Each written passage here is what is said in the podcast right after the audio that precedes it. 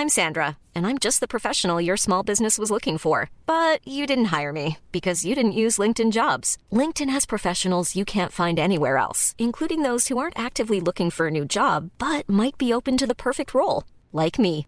In a given month, over 70% of LinkedIn users don't visit other leading job sites. So if you're not looking on LinkedIn, you'll miss out on great candidates like Sandra. Start hiring professionals like a professional. Post your free job on linkedin.com/people today.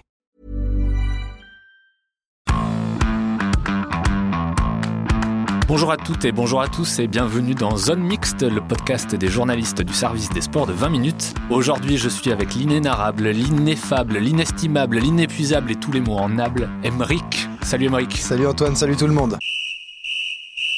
Aujourd'hui, on va parler d'un sujet qui nous tient à cœur à 20 minutes et euh, qui a fait notamment l'actu ces dernières semaines avec euh, malheureusement la tentative de suicide du joueur euh, niçois Alexis Beka le 29 septembre. Alors heureusement, tout s'est bien terminé. Ça s'est bien terminé, ça, ça a mis quelques heures. ouais. C'est un sujet important dont on parle trop peu, mais un peu plus actuellement. C'est la santé mentale des sportives et des sportifs. Ouais, bah carrément. Bon, effectivement, on en parle quand même un peu plus euh, ces derniers temps. On peut citer euh, Simon Biles, euh, Naomi Osaka, Michael Phelps, dont on parlera tout à l'heure. Ce sujet commence à sortir. En France, ça a été un peu moins le cas ces derniers temps. Et donc, bah voilà, depuis cet événement malheureux, mais qui s'est bien terminé, le sujet s'est invité hein, lors du dernier rassemblement euh, de l'équipe de France. Ça a commencé en, début de semaine avec Thierry Henry, hein, qui a évoqué un sujet important qui n'est plus un tabou selon lui. À l'époque où Titi jouait, c'est sûr que parler des problèmes mentaux, c'était quelque chose qu'on mettait vraiment au fond du grenier. Euh, on avait tendance à, à cacher ça pour ne pas se montrer faible. Qu'est-ce qu'il nous dit euh, Titi cette semaine? Bah, Il nous dit ce n'est plus trop tabou de dire qu'on a peur, de dire qu'on n'est pas bien et qu'on ne devrait pas jouer parce que mentalement, il faut une petite pause.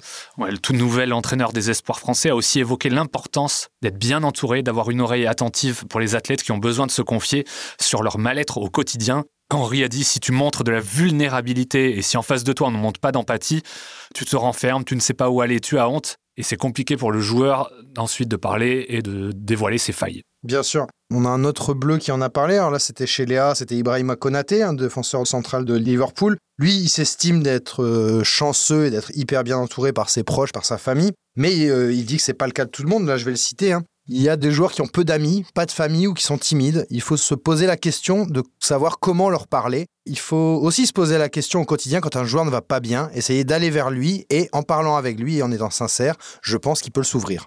Ouais, les, les clubs ont un énorme rôle à jouer là-dessus. D'ailleurs, c'est pour ça que de plus en plus, dans les staffs, euh, notamment médicaux, il y a des psychologues et des préparateurs mentaux qui sont recrutés. Alors, souvent, c'est à la pige. On Euh, l'a de manière plus pérenne au PSG, notamment Ouais. euh, Luis Enrique qui se balade avec son psy depuis 15 ans. Il fait partie du groupe, euh, enfin, il est dans la vie de- des joueurs H24. Quoi. Ouais, je me rappelle au Bétis aussi, euh, à l'époque, il, y a- il y a plus de 15 ans, quand je faisais des sujets là-dessus, ils avaient une psychologue qui les accompagnait. Alors, c'était plus pour parler de préparation de match, mais ça permettait aussi aux, aux joueurs de parler. Mais même malgré ça, parce que le, psychologue fait partie quand même du staff, donc a une relation avec l'entraîneur, certains joueurs refusent quand même d'aller leur parler par peur d'être jugés, d'être écartés du groupe, qu'il y ait Mhm. un retour à l'entraîneur et qu'il soit en leur défaveur. C'est difficile encore pour eux de se confier sur leurs problèmes. Après, là, on parle beaucoup du foot, mais ça concerne d'autres disciplines. Euh, D'ailleurs, je crois que cette semaine, tu es allé à la rencontre de plusieurs sportifs de très haut niveau qui sont passés par la case dépression.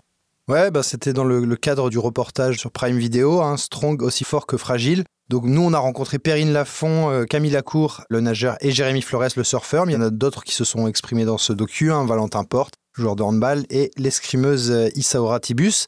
Donc tout cela, euh, ils ont accepté de revenir sur les moments difficiles de leur carrière. Le but, c'était vraiment de montrer à celles et ceux qui traverseraient des épisodes similaires actuellement et qui auraient peur de parler, bah, qu'ils ne sont pas seuls et qu'ils peuvent s'en sortir. Ouais, il raconte que derrière le vernis des exploits sportifs, de la gloire et des paillettes, se cachent aussi des hommes et des femmes à la fois forts et fragiles, embarqués dans des destins extraordinaires. Alors, on parle d'hommes et de femmes qui sont plus sujets que le commun des mortels à tomber aussi bas, qui sont élevés haut, où les émotions, les attentes et les besoins sont décuplés, de façon positive comme négative, tant les enjeux sont énormes et le chemin à parcourir pour atteindre les sommets parsemé d'embûches. Il y a aussi Ouais. la pression liée à l'environnement extérieur, les supporters, la famille aussi qui met... Bah, Ça fait des pressions qui viennent de partout. Et puis, bon, la plupart du temps, et comme disait Camille une- Lacour, c'est la pression, c'est eux qui se la mettent d'abord. Si je veux être champion olympique, c'est moi qui me mets cette pression de me lever, de faire ces efforts. Mais effectivement, il y a tout ce qui va autour. Alors, chacun a, a des raisons différentes de tomber dans cette phase de burn-out ou de dépression. Pour Camille Lacour, c'était après une, bah, un échec hein, qu'il a quasiment vécu comme un deuil. Il me disait, c'était après sa quatrième place au JO de Londres en 2012. Voilà, il était champion du monde en titre dans sa discipline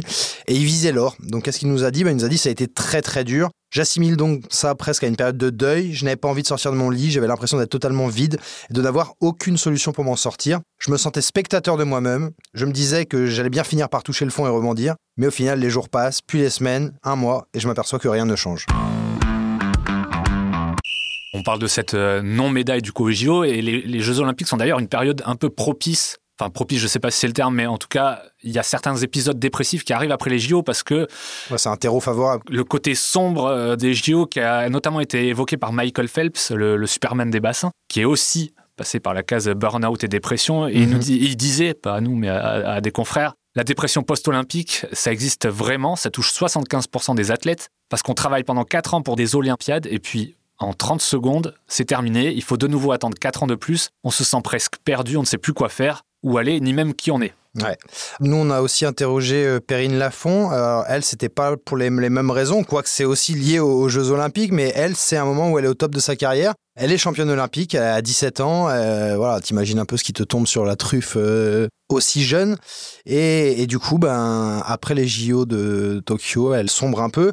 Elle nous raconte que le premier symptôme, c'était le dégoût de mon sport. Le cerveau a assimilé sport à souffrance, compétition à pression et stress. Du coup, quand la compète arrive, il sent qu'il va devoir en repasser par tout ça et en fait, il refuse. Elle nous dit J'ai perdu l'appétit, j'ai perdu du poids, la motivation, l'envie. J'avais l'impression que la vie n'avait plus de sens. C'est assez fort. Hein. Elle se demande quel est l'intérêt de continuer à vivre si c'est pour souffrir autant. Ouais, c'est comme un peu euh, le, passage de Simon Biles euh, en gym qui avait complètement arrêté la compétition après des années et des années passées euh, à sauter dans les gymnases. Et d'un coup, ça a dit stop. Quoi. Et d'ailleurs, beaucoup de sportifs en fait, sont tombés tellement jeunes dans la marmite qu'à un moment donné, il y a le, cerveau et le corps arrivent à saturation. Et si la vie qu'ils mènent semble idyllique sur le papier, les sacrifices qu'elle implique et les obligations qu'elle vous donne peuvent donner la sensation de s'oublier en chemin. Jérémy Flores, du coup, que tu as interrogé, euh, disait qu'il avait oublié d'avoir une adolescence. Et ça, c'est un peu comme pour tous les bah, grands sportifs. C'est ça, c'est des euh. sacrifices à partir de 8, 9, 10 ans. Ils sont dans le monde euh, pro. Lui, vraiment, pour le coup, il est, déjà sponsorisé par une marque à 9 ans. Donc, on imagine bien que derrière, oui, tu t'oublies un peu, comme il, le dit, quoi. Ouais, en plus de ça, au foot, par exemple, tu as les centres de formation qui broient les petits. Et euh, Jérémy Fleury, il disait qu'il était aveuglé par la réussite et le succès, et il s'est rendu compte qu'il avait mis de côté l'essentiel, la famille, les amis, les proches. Il devenait égoïste. C'était nécessaire pour réussir, mais à un moment donné, le succès rend-il forcément heureux? Pas forcément, il nous disait. Ses mm. meilleures années, au final, c'est celles où il n'a pas fait les meilleurs résultats, et là où il était le plus heureux. Il faut arrêter avec le modèle du sportif qui doit aller au lit à 21h, dormir à 9h et ne jamais boire de l'alcool. Alors ça, c'est pas moi qui le dis, hein, même si euh, effectivement je pourrais très bien tenir ce discours. Mais c'est Thomas Samut, le préparateur mental du joyau de la natation française, Léon Marchand. Donc c'est plutôt Thomas Samu hein, que oui, Je pense que c'est Thomas. voilà, euh, heureusement que c'est pas moi qui ai bossé sur ce papier. Donc euh, voilà, Léon Marchand qui a lui aussi connu hein, les affres du vide, la peur de mal faire et qui a fait un burn-out à 21 ans. Donc voilà, et qu'est-ce qu'il nous dit? Il faut arrêter de croire que les athlètes de haut niveau sont des machines. C'est le rêve des entraîneurs d'avoir des sportifs avec la même motivation à chaque entraînement, mais c'est complètement utopique et ça on veut bien, on veut bien le croire quoi. Ouais, et d'ailleurs ça fait un petit peu écho à l'interview donnée par Marco Verratti euh, ce jeudi dans l'équipe. Ah Marco, Marco.